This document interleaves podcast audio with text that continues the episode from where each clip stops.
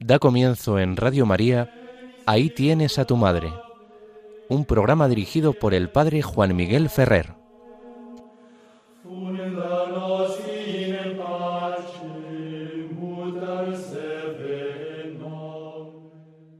Un saludo de todo corazón a cada uno de vosotros, queridos amigos oyentes de Radio María. Comenzamos, como nos han anunciado, el programa Ahí tienes a tu madre.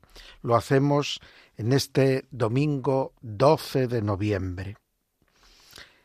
Nos encontramos en el mes que, como recordábamos ya en nuestro último programa del 29 de octubre, la Iglesia dedica de manera particular a recordar a nuestros hermanos difuntos y a orar por todos ellos. Es un mes que comienza con la fiesta de todos los santos, y si oramos por nuestros difuntos es porque deseamos para ellos esa santidad de vida que permite poder gozar de Dios por toda la eternidad. Nuestra fe nos enseña que aun muriendo en gracia de Dios, si no hemos podido purificar todos los pecados cometidos, pues evidentemente hay un periodo, lo describimos en nuestras categorías temporales, una experiencia, un paso por un abrazo purificador, que es duro porque la purificación se hace por la vía del sufrimiento de no poder alcanzar la dicha de la contemplación de Dios y porque se vive la conciencia del dramatismo de la muerte que nos rompe interiormente. Pero rezamos por estos hermanos para avivar en ellos la esperanza y para acortar los días de su peregrinación. El objetivo, por lo tanto, es alcanzar para ellos la mansión de los santos, el cielo. La Virgen María está particularmente presente en esta labor de llevar a los difuntos hasta la plenitud de la vida en Cristo. Cuando Jesús en la cruz, en la hora en que Él asumía nuestra muerte, y padecía para nuestra purificación, dice a su madre, ahí tienes a tu hijo, señalando a Juan, el discípulo amado. Pero la tradición siempre ha visto en este discípulo amado la imagen de cada uno de nosotros, los discípulos, los que a lo largo de la historia nos hemos adherido a Cristo por la fe y los sacramentos. Y somos entregados a la Virgen al pie de la cruz. Y María es la que como verdadera madre nos acoge eh, en ese momento desde que Cristo se lo pidió y por lo tanto luego desde el comienzo de la existencia de cada uno de nosotros y nos acompaña hasta vernos unidos a su Hijo y a ella en la gloria del cielo. Por eso en el Ave María concluimos ahora y en la hora de nuestra muerte. María nos ayuda, nos auxilia, nos acompaña mientras peregrinamos por este mundo, pero también nos acompaña de una manera muy especial en el momento que dejamos este mundo para entrar en esa escatología que nos lleva al final de nuestra existencia, a la meta de nuestra vida. Por lo tanto, que este mes de noviembre sea para nosotros un mes en que vivimos la maternidad de María de un modo particularmente intenso. Maternidad de María en favor de los difuntos, y maternidad de María en favor de los que ahora aún peregrinamos hasta el momento en que nos toque rendir cuentas también ante el tribunal de Dios. Que nuestra espiritualidad mariana en este tiempo del año litúrgico, cuando el año cristiano está tocando a su fin, con este mes terminaremos con la fiesta de Cristo Rey, el domingo 26 de este mes de noviembre. Y con la semana que sigue a la solemnidad de Cristo Rey, se termina el año litúrgico. El domingo siguiente será ya primer domingo del Adviento. Entonces en este tránsito que estamos viviendo, en este final del año, recordemos también y experimentemos el final de nuestra vida y preparémonos de la mano de la Virgen María para saber culminar nuestra carrera, alcanzar con esta estupenda entrenadora en la santidad la meta y la corona a la que Dios nos invitó desde el momento mismo de nuestra concepción, desde que empezamos a existir como seres humanos, amados por Él e invitados por Él a estar gozando de la vida divina por toda la eternidad. En el punto central de nuestro programa de hoy vamos a seguir con ese planteamiento en el conociendo a nuestra madre de preguntar al magisterio de la Iglesia, ¿qué nos dices sobre la Virgen María? ¿Qué nos has dicho a lo largo de la historia de la Iglesia sobre la Virgen María? Y si el último programa de octubre estuvimos viendo la definición dogmática de la asunción de Nuestra Señora a los cielos en cuerpo y alma, pues ahora vamos a entrar en una de las afirmaciones del magisterio sobre la Virgen María que se ha desarrollado más recientemente, aunque tiene sus raíces desde los orígenes mismos de la fe cristiana. Es la mediación de la Virgen María, la mediación universal de la Virgen María. San Juan Pablo II, en Redentoris Mater, hablaba de la mediación maternal de la Virgen María. Bueno, pues vamos a comenzar a ver esto que los papas desde León XIII nos han ido enseñando sobre la mediación universal de María. Y finalizaremos nuestro programa de este domingo tratando eso que son las formas que han ido que ha ido revistiendo la piedad mariana en la Iglesia a lo largo de los siglos. Y nos vamos a detener hoy en una particular práctica de piedad, que es el recibir en nuestros hogares capillas con imágenes de diversas advocaciones de la Virgen María. La visita domiciliaria de una imagen de piedad de la Virgen María. ¿Y qué significa y qué ha pretendido recordar la Iglesia y suscitar la Iglesia con esta forma de devoción mariana? Bueno, pues ahora antes de entrar en materia en los temas que hemos ido enunciando de nuestro programa, vamos a escuchar el canto de la antífona Tota pulcra es, es toda pura, y vamos a aprovechar este canto para elevar una oración encomendando a todos nuestros difuntos, particularmente a los más necesitados de la divina misericordia. Tota pulcra amica mea, macula non es in te. Tota pulcra Amen.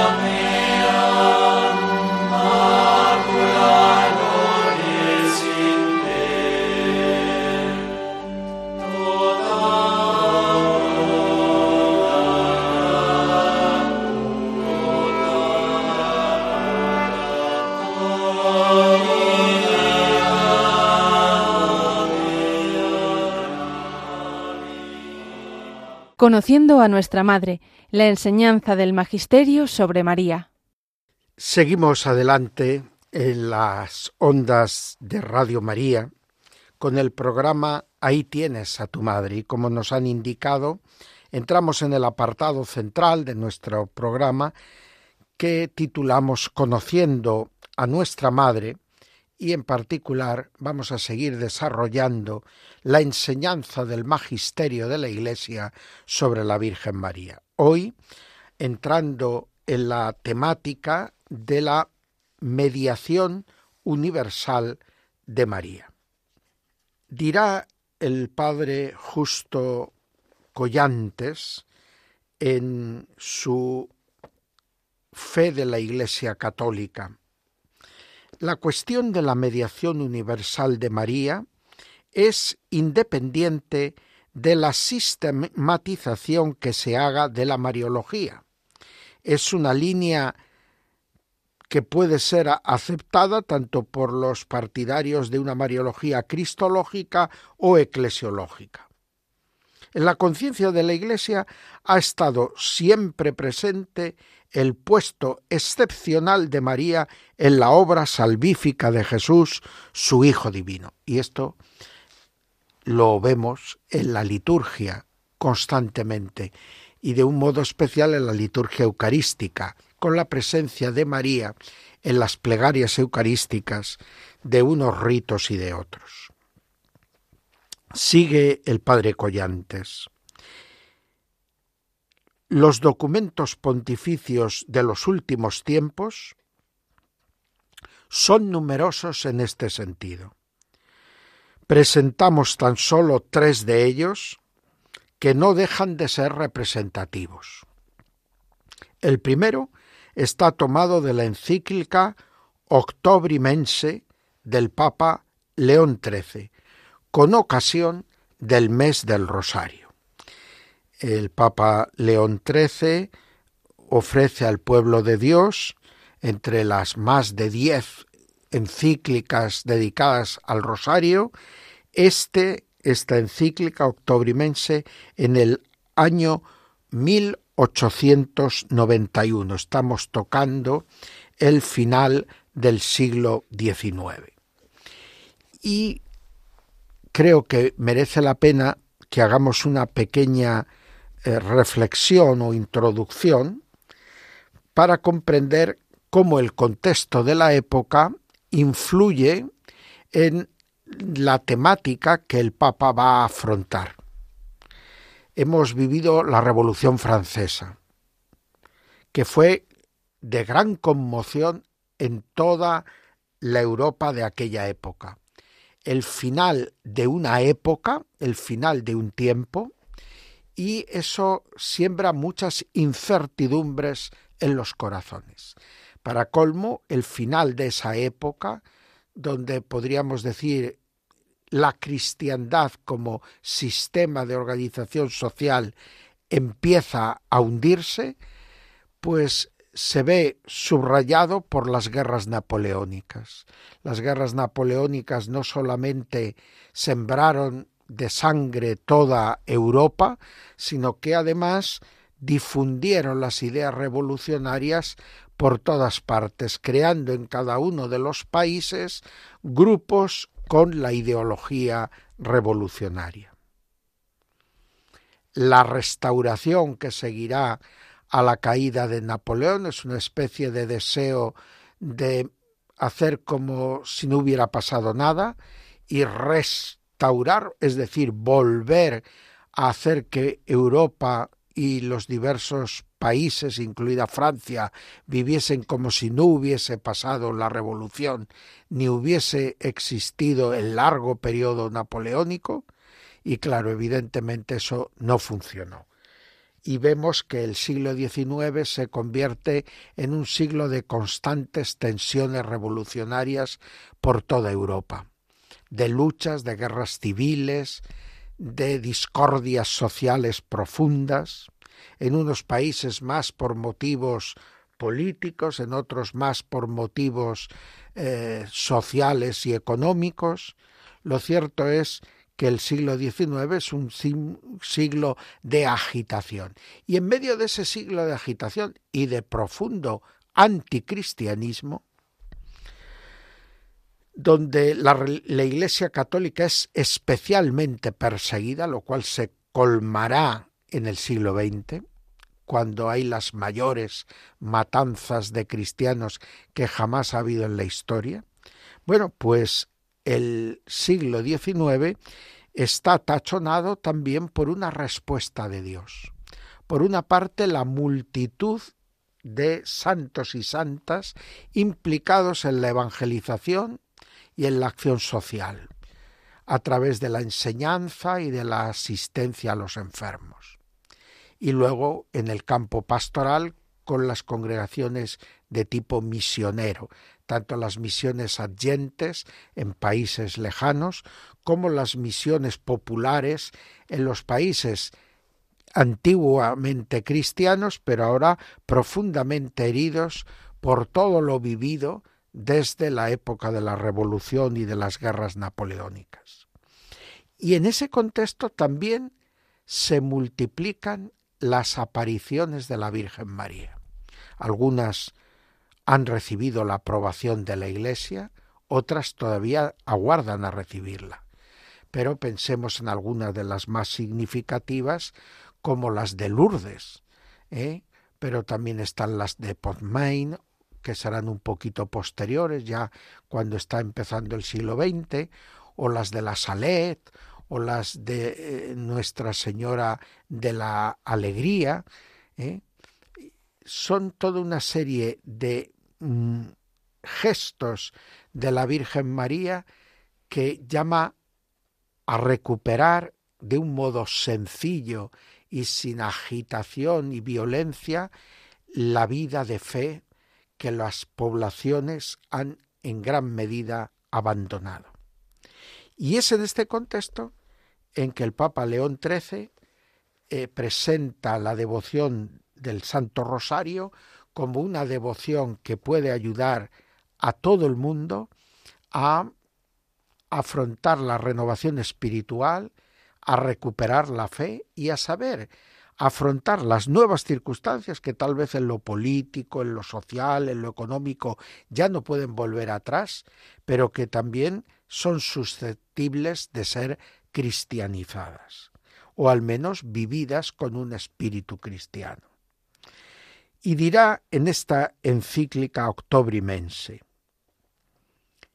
el Hijo Eterno de Dios, queriendo tomar la humana naturaleza para redimir y ennoblecer al hombre, y a punto de establecer para ello una unión misteriosa con todo el género humano, no cumplió su deseo sin antes recabar el libérrimo consentimiento de la madre que había escogido, que en cierto modo representaba la persona del género humano, según la expresión brillante y verísima de Santo Tomás.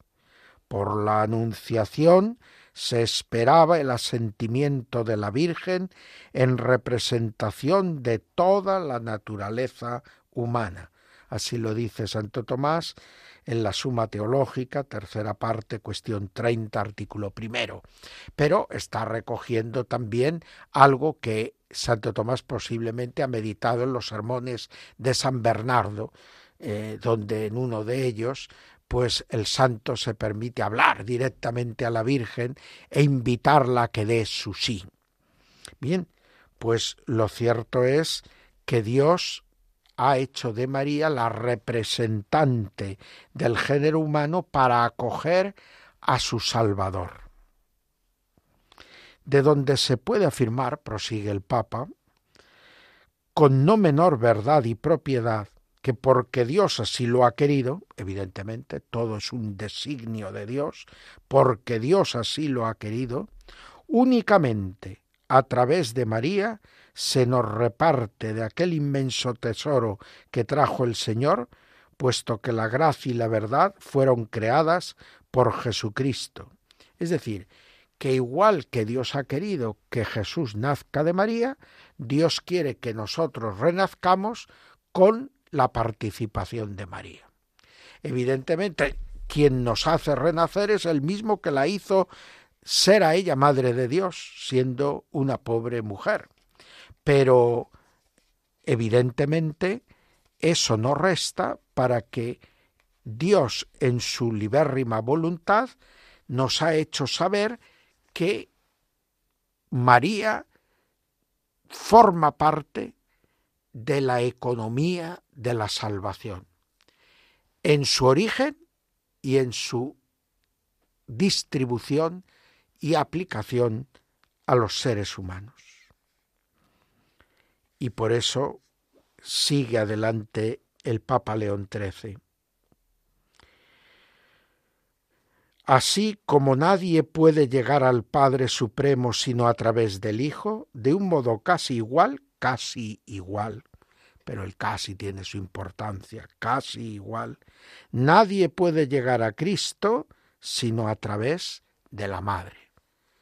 Ad Jesum per Marian, habría dicho San Luis María Griñón de Montfort. Y, evidentemente, es lo que el Papa León XIII nos está enseñando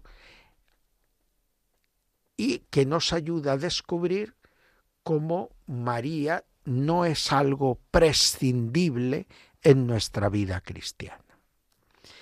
Todos sabemos que en el Evangelio de San Juan, cuando Cristo va a morir en la cruz, se da este diálogo entre Cristo, San Juan y, y la Madre, María, en el que Jesús confía la madre al discípulo amado y el discípulo amado a la madre.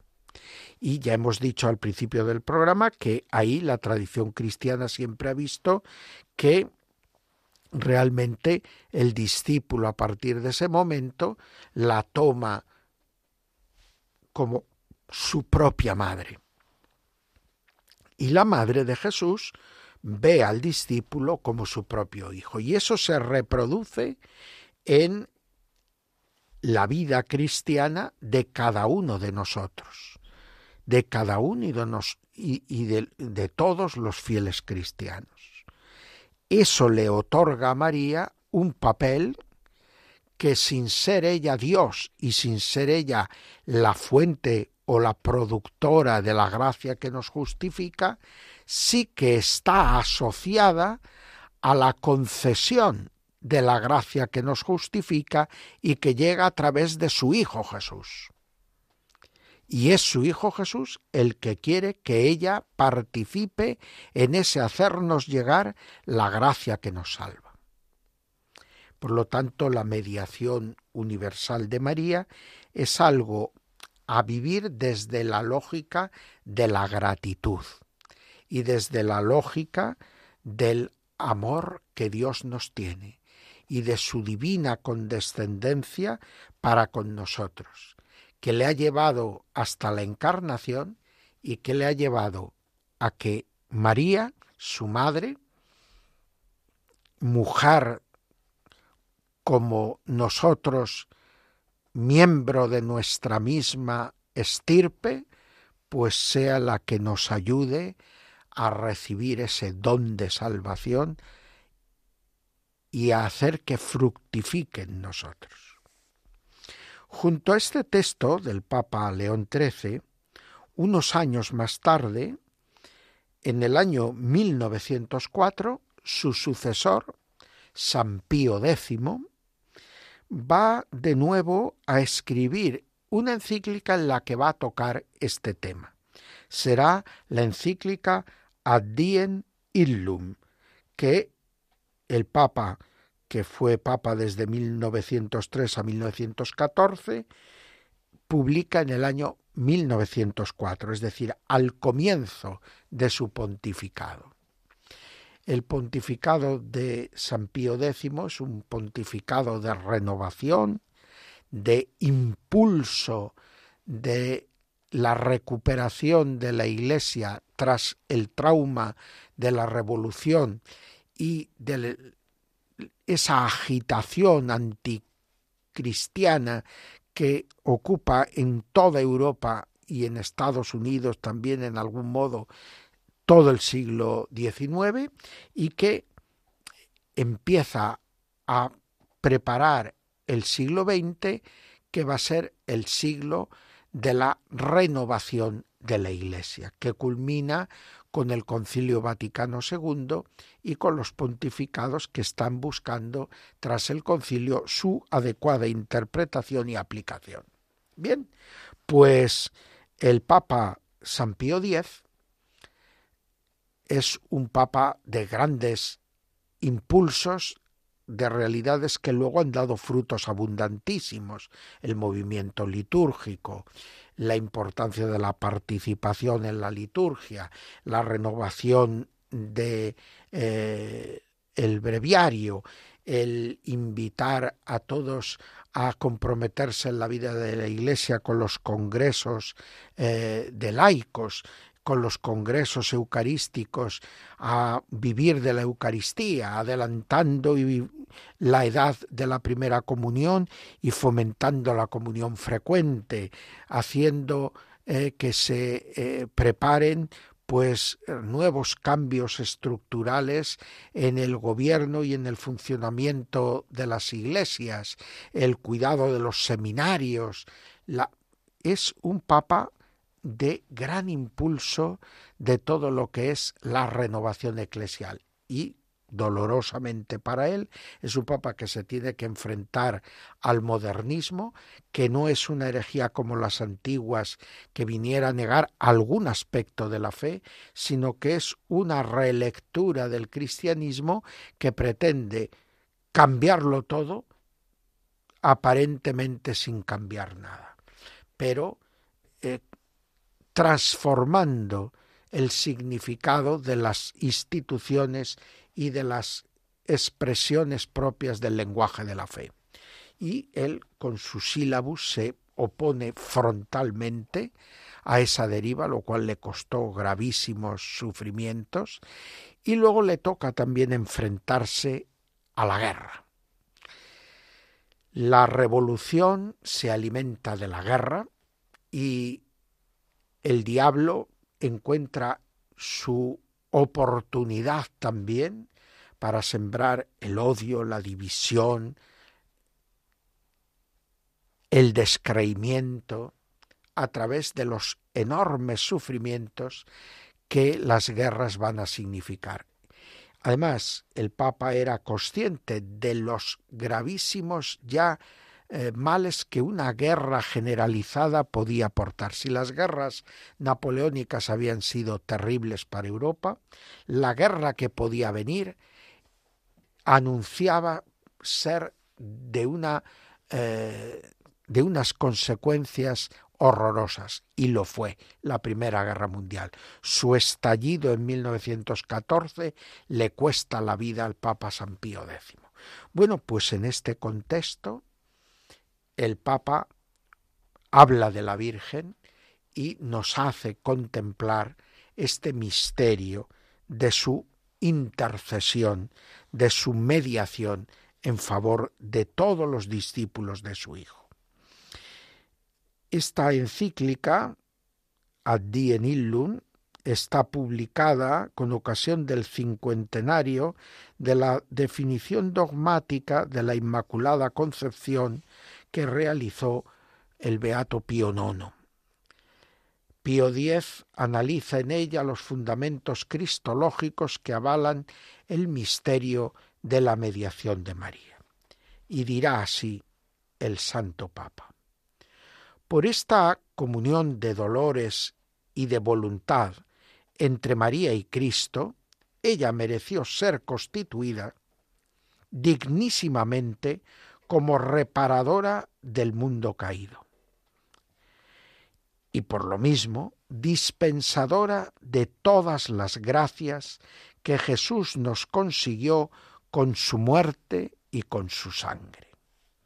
Cierto, no negamos que la distribución de estos dones es derecho privativo y propio de Cristo, pues que han sido adquiridos con la muerte de Él solo, y Él es, por su soberanía, el mediador entre Dios y los hombres.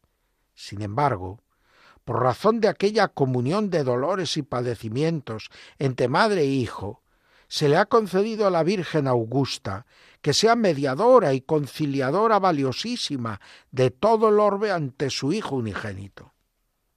Y así, dirá San Pío X, Cristo es la fuente de cuya plenitud todos hemos recibido, del cual todo el cuerpo recibe trabazón y cohesión por toda clase de articulaciones, creciendo hasta coronar el edificio en el amor. Pero María es el acueducto, y aquí cita a San Bernardo en su uh, sermón de la Natividad. María es el acueducto o también el cuello por el cual se une el cuerpo a la cabeza. Es claro, pues, que estamos muy lejos de atribuir a la Madre de Dios el poder de crear la gracia, poder que pertenece a Dios solo. Pero puesto que ella supera a todos en santidad y en la unión con Cristo, y ha sido asociada por Cristo a la obra de la salvación de los hombres, nos merece de congruo, es decir, es lo lógico, es lo adecuado, como dicen, lo que Cristo mereció de condigno. Es decir, ella es la que distribuye lo que su Hijo ha ganado para nosotros y le entrega a ella para que lo distribuya. Por eso es también imagen de la Iglesia, además de su miembro más eminente. Y es la administradora primaria de la repartición de las gracias. Claro, con esto los papas lo que querían era que quedara claro que acudir a María, que invocar la mediación de María, que tratar asiduamente con María es garantía de estar con Jesús y estar adecuadamente con Jesús. Era la intuición que ya tuvo en su día San Ildefonso de Toledo y que destila en todas sus obras, singularmente en el Tratado de la Perpetua Virginidad de María, es lo que también vio San Luis María Griñón de Montfort y que intenta mostrar cómo vivir esta realidad a través de la invitación a la consagración a la Virgen María y es lo que ahora proponía también a toda la Iglesia el Papa San Pío X. Bien, pues con esto llegamos al momento en que nuevamente hacemos un alto en el camino y mientras escuchamos el canto de unos kiries, que son una mirada a Cristo como nuestro Salvador y Redentor, vamos a orar por España, por su unidad, por la paz social en ella. Solo los insensatos piensan que la solución a los problemas se encuentra en la violencia. Solo un insensato puede pensar que con la guerra se solucionan los problemas. Pero también solo un insensato puede pensar que se puede provocar al que no piensa como tú hasta crisparle de tal modo que le pongas en el disparadero de la violencia. España vive ahora un momento de gran tensión social y es obligación de los católicos que nos pongamos a trabajar todos por la reconciliación y la paz, por el perdón de las ofensas. Pero esto no significa claudicar de ninguna de las profundas convicciones que unos y otros podemos tener. Pero sí que nos tenemos que obligar cada uno a sí mismo, si somos cristianos, a defender y exponer esas nuestras convicciones en el ámbito del debate de las ideas, en el ámbito de la confrontación pacífica y en la capacidad de reconocer que normalmente los seres humanos no tenemos ninguno toda la razón ni todas las soluciones a los problemas reales que se plantean en la sociedad. Es evidente que la gran cantidad que todavía queda de cristianos en España y la aún mayor cantidad de españoles, de los de antiguas generaciones y de los de nuevas generaciones que por la inmigración se han incorporado a nosotros, hay una gran mayoría que son hombres y mujeres aún sensatos.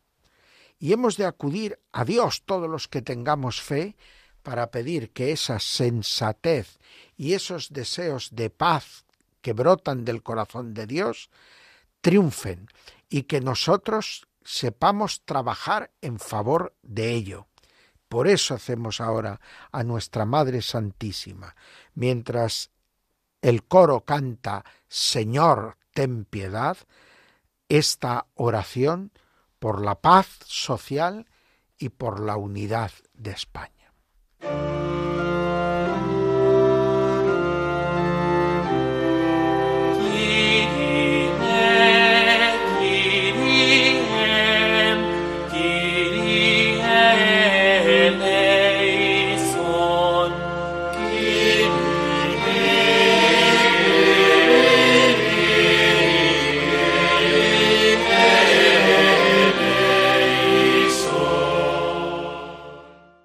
Oraciones y prácticas de piedad marianas.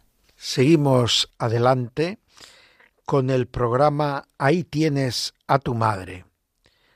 Os habla Juan Miguel Ferrer desde la emisora de la Virgen, Radio María. Pues llegamos al apartado final de nuestro programa que está dedicado a las oraciones y prácticas de piedad mariana. Queremos conocerlas y tratar de ofrecer sus fundamentos teológicos y espirituales para que las podamos vivir con mayor autenticidad y puedan producir más y mejor fruto en cada uno de nosotros.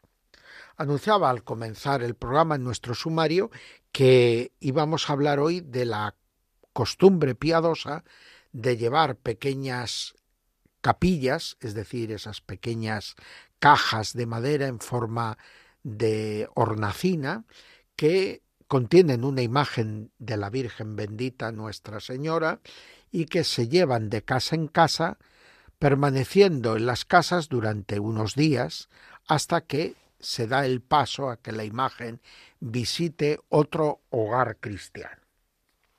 Es una práctica antigua y es una práctica que todavía en algunos lugares se conserva, dando allí donde se pone en vigor y se mantiene en vigor eh, notables frutos espirituales.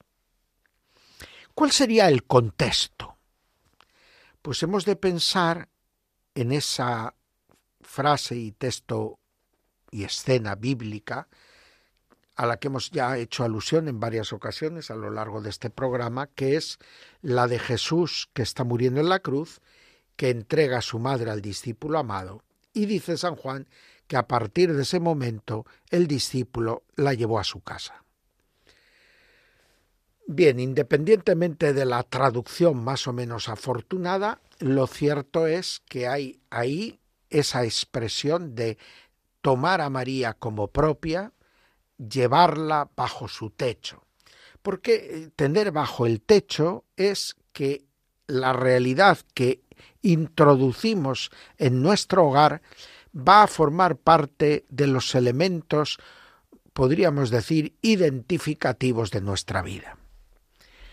El hogar es eso, lo que de alguna manera expresa y conserva nuestra identidad personal cada uno le gusta tener su casa a su modo.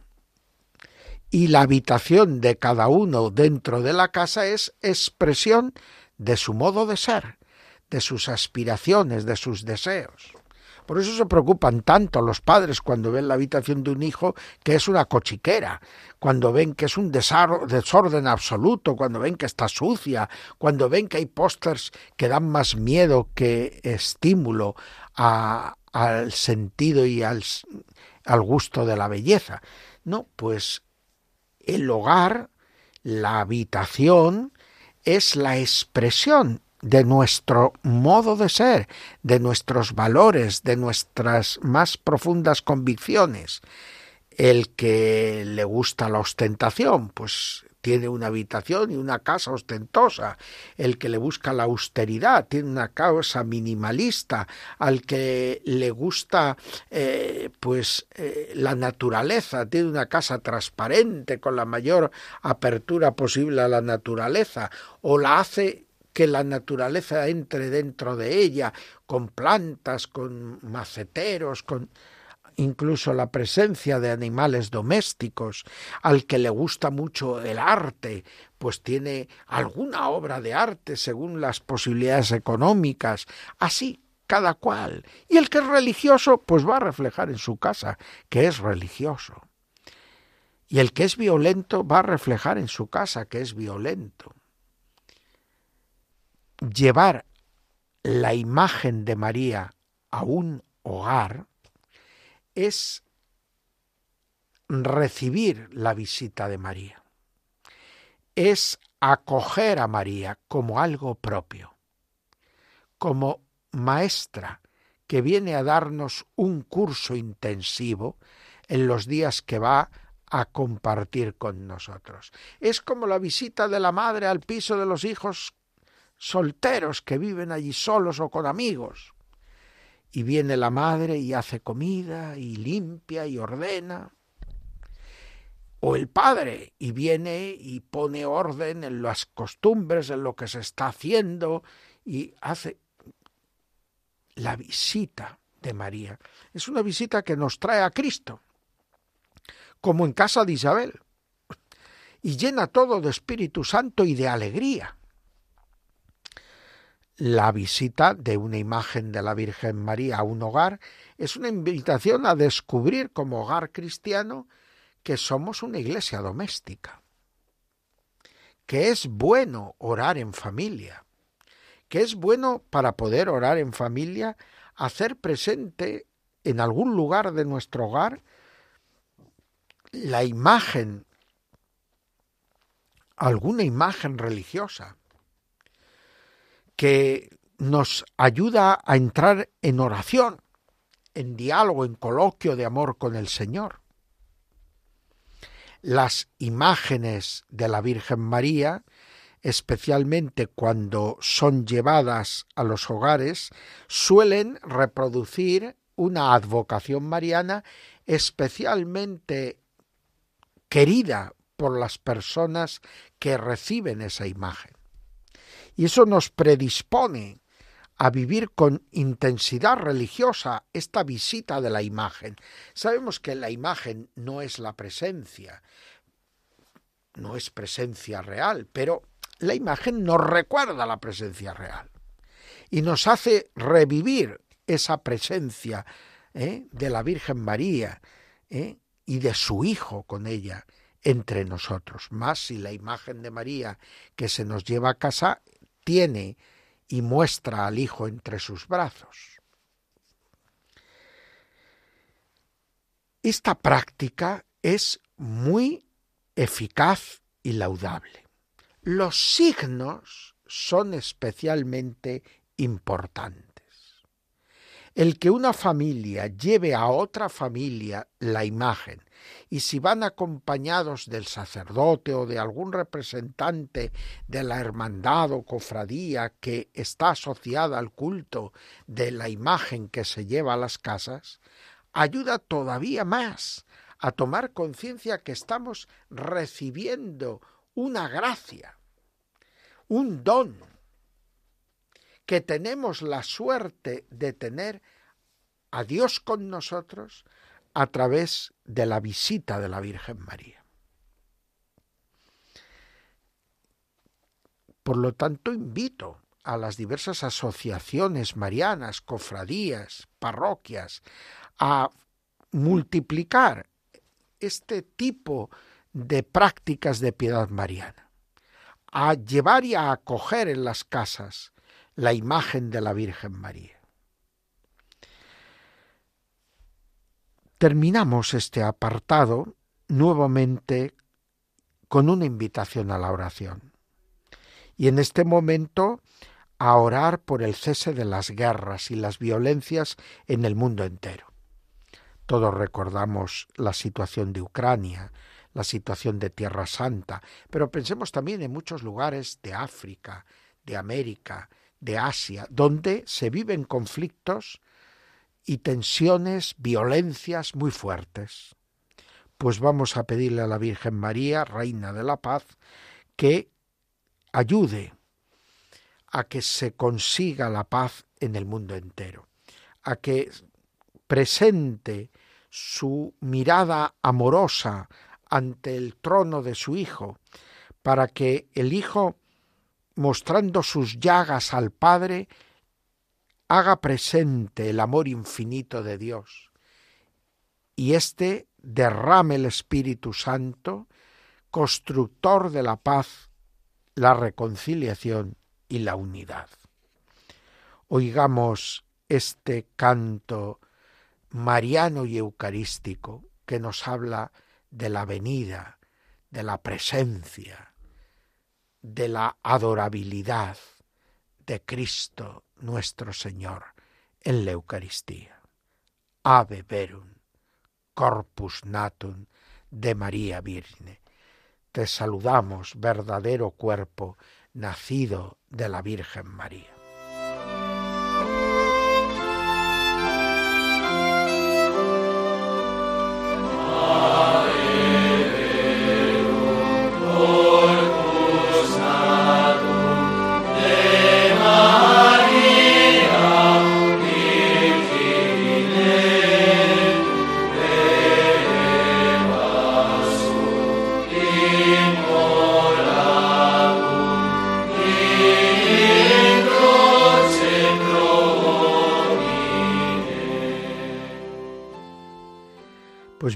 Nos toca ya terminar el programa Ahí tienes a tu madre. Os hemos estado acompañando a lo largo de la última hora de programación de Radio María, desde las cinco de la tarde de este domingo 12 de noviembre, hasta ahora que estamos ya en el umbral de las seis de la tarde. Bien, pues antes de despedirnos, quisiera recordar que como nuestro próximo programa será el 26 de noviembre, la solemnidad de Cristo Rey, antes vamos a celebrar una importante memoria mariana. El día 21 de noviembre celebraremos la presentación de María en el templo. Cuenta el apócrifo de Santiago, un libro no canónico, pero siempre respetado y venerado por la Iglesia como ortodoxo y portador de antiguas tradiciones sobre la Virgen María y su infancia, pues cuenta que cuando sus ancianos progenitores ven que la niña cumple tres años, la llevan al templo de Jerusalén y la confían a la educación de un grupo de mujeres que bajo la autoridad de los sacerdotes del templo pues prestaban servicios al santuario. Como aparece en el Evangelio esa Ana que es profetisa y que cuando el niño Jesús es presentado del templo sale al encuentro de María y José. Una mujer anciana que ha dedicado prácticamente toda su vida al servicio del templo de Dios. No sabemos si esto históricamente sucedió así, pero lo que sí está claro es que en la Iglesia, desde época antiquísima, hay la convicción de que María es el templo que acoge en el mundo a Dios por la encarnación.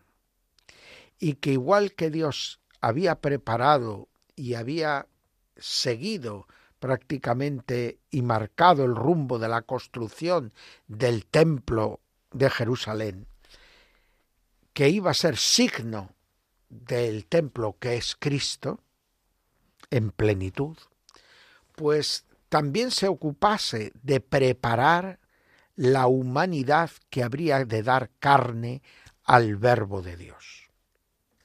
Por lo tanto, la fiesta de la presentación de María del Templo, que tiene su origen en la consagración de una basílica en el siglo IV en Jerusalén, pegada a las murallas del antiguo templo de los judíos, y que empezó a llamarse Santa María en Templo, y que se asoció la fecha de su dedicación, que se va empezando a celebrar por el mundo entero, a este momento descrito por el apócrifo de Santiago, en que los padres de la Virgen, Joaquín y Ana, a los tres años de edad de la niña, la entregan en el templo para su educación, para que allí se prepare para lo que Dios la tiene dispuesta.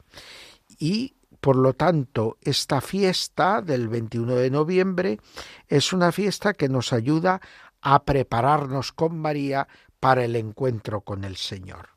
El encuentro en la vida cristiana, el encuentro en los sacramentos, el encuentro en los pobres y en la acción eclesial en todas sus dimensiones y el encuentro al final de nuestra vida y de la historia. Por lo tanto, María que nos ayuda a prepararnos. Esta fiesta además fue una fiesta que sirvió de preparación para la teología inmaculista y para la fiesta de la Inmaculada Concepción de María. Eh, esta preparación de María eh, favoreció el que se desarrollara una teología en la que se ve la verdadera preparación de María que empieza desde el mismo momento de su concepción, de su empezar a ser preservándola del pecado original en previsión de los méritos de Cristo, no sacándola de la redención de Cristo su Hijo, pero anticipando en ella los frutos de esa redención para que Cristo, Verbo eterno de Dios, encontrase una humanidad pura, santa, sin contagio alguno de pecado, correspondiente y adecuada a la santidad divina. Pues que esta fiesta nos ayude a llegar a la gran fiesta de la Inmaculada y con ella a estar ya saboreando el misterio santo de la Navidad. Hasta pronto, queridos amigos oyentes de Radio María. Se despide Juan Miguel Ferrer hasta el día 26 de noviembre.